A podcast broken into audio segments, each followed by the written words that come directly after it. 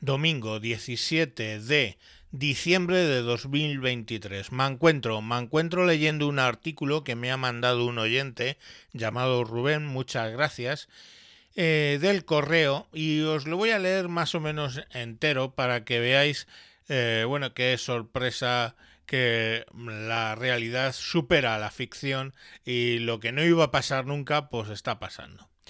Eh, es el correo, salía el 16 de diciembre y es un artículo de Ainhoa de las Heras. Dice el título Uner China se cambia de género en el registro y se monta un lío en la comisaría. El subtítulo dice debe ponerse el uniforme en el vestuario femenino, lo que ha desatado las quejas de sus compañeros que no se sienten cómodas.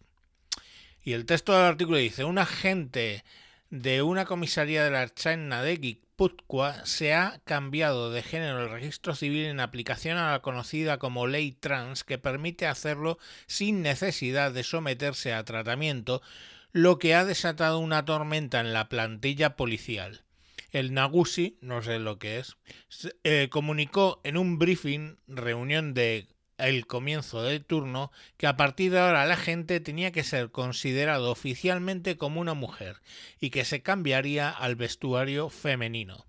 Eh, el policía en cuestión había expresado hace ya cinco años su voluntad de dar el paso cuando comenzaba a hablarse de una futura ley trans, aunque no ha sido hasta este pasado verano cuando ha iniciado el cambio registral. Desde este lunes de esta misma semana, su taquilla ha sido trasladada junto al de sus compañeros. ¿Qué, ¿Qué, dicen las claves de este tema? Pues de su versión, el agente alega que está en su derecho y que colocó una cortina para no incomodar a nadie y las afectadas dice que todo el mundo sabe que es mentira pero no hacen nada. Nadie piensa en nosotras. Bueno, sigo con el, con el artículo. La decisión ha generado un fuerte malestar, especialmente entre las mujeres que se cambian de ropa con él. Las agentes dudan del motivo auténtico detrás de la decisión. No creen que se sienta mujer porque tampoco lo ha expresado. En ese caso habríamos sido las primeras en ayudarle, pero sigue vistiendo como hombre, se refiere a sí mismo en masculino y no ha cambiado ni la estética, ni el nombre, ni la voz, ni su eh, comportamiento. Nos molesta que nos puedan tratar de homófobas, querrá decir de transfobas, pero bueno, ella dice homófobas. Sigo. El primer día colocó una cortinilla de color morado que él mismo había comprado en la zona de su taquilla. Según su versión, para no incomodar a nadie ni invadir su espacio, dijo, aunque lo obligaron a quitarla. Antes había propuesto ponerse el uniforme en uno de los tres vestuarios que tiene la comisaría y que ese pasara a ser mixto, pero esta opción fue desechada. Planteó también llegar a la sede policial en coche vestido desde casa, pero eso está prohibido. Y entonces dijo, he hecho todo lo que estaba en mi mano, se justifica y asegura que el aspecto para mí no es importante. Fraude de ley. Dice, mira, finalmente se le ha permitido que durante estos días y hasta que se encuentre una solución patrulle de paisano. Además de las unidades uniformadas, la charna cuenta con los patrullas que se visten de civil conocidos como ascatus. Ascatu, ascatu hasta donde yo sé es libertad, pues más o menos.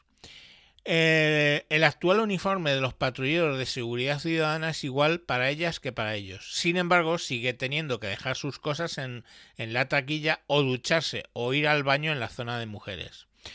Yo ya no voy a gusto al vestuario. Tengo la inquietud de que pueda entrar y me vea desnuda. No estoy cómoda, protesta una de las afectadas. En la citada comisaría trabajan medio centenar de mujeres. En cada grupo coinciden al menos una decena y en los cambios de turno pueden juntarse unas 20 en el vestuario. Otras derivadas son los cacheos. Como mujer debería cachear a sospechosas, pero se ha optado porque no registre corporalmente a nadie. De verdad, eh, eh, la realidad supera la ficción. Sigo.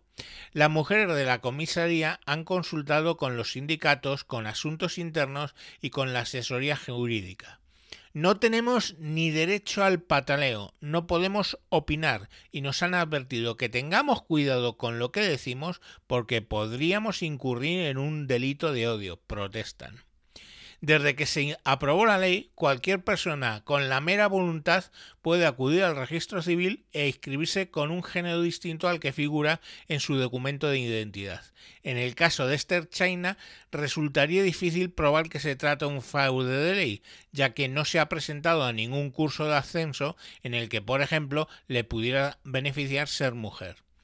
Sin embargo, por ejemplo, recientemente en el registro de Las Palmas denegó la solicitud de un militar de registrarse como mujer para conseguir un ascenso. El juez concluyó que la intención del solicitante no era acogerse a los supuestos legitimados en la llamada ley trans, sino beneficiarse de la discriminación positiva.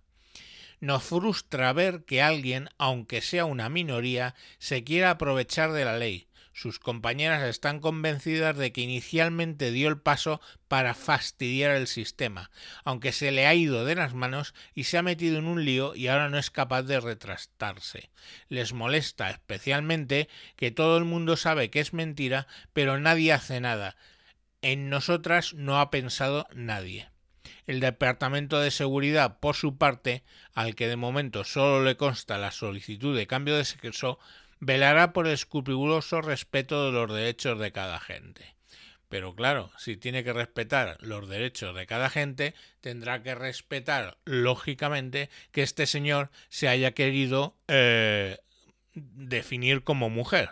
Y ahí tenemos los problemas. Este señor que solo se define como mujer, no está medicado, no está hormonado, no ha pasado por cirugía, no ha hecho un carajo y encima él se sigue refiriendo a sí mismo como varón porque seguramente fue algo para agitar la jaula y pues aquí tenemos los resultados, pues bueno, este señor tiene que patrullar de eh, paisano porque no se puede vestir en ningún lado, pero cuando vaya a mear tiene que ir al baño de mujeres. Y por supuesto no puede cachear a mujeres, que es lo que debería hacer una mujer cacheando a otra mujer.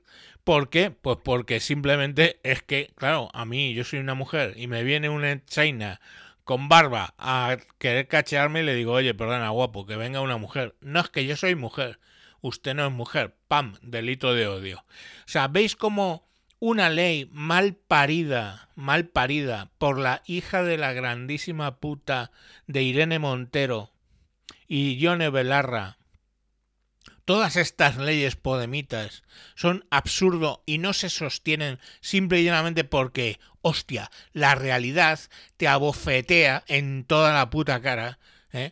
Pues aquí tenéis un ejemplo más. Muchas gracias a Rubén por mandarme el artículo, ha estado muy interesante y sin más os dejo hasta mañana. Venga, adiós.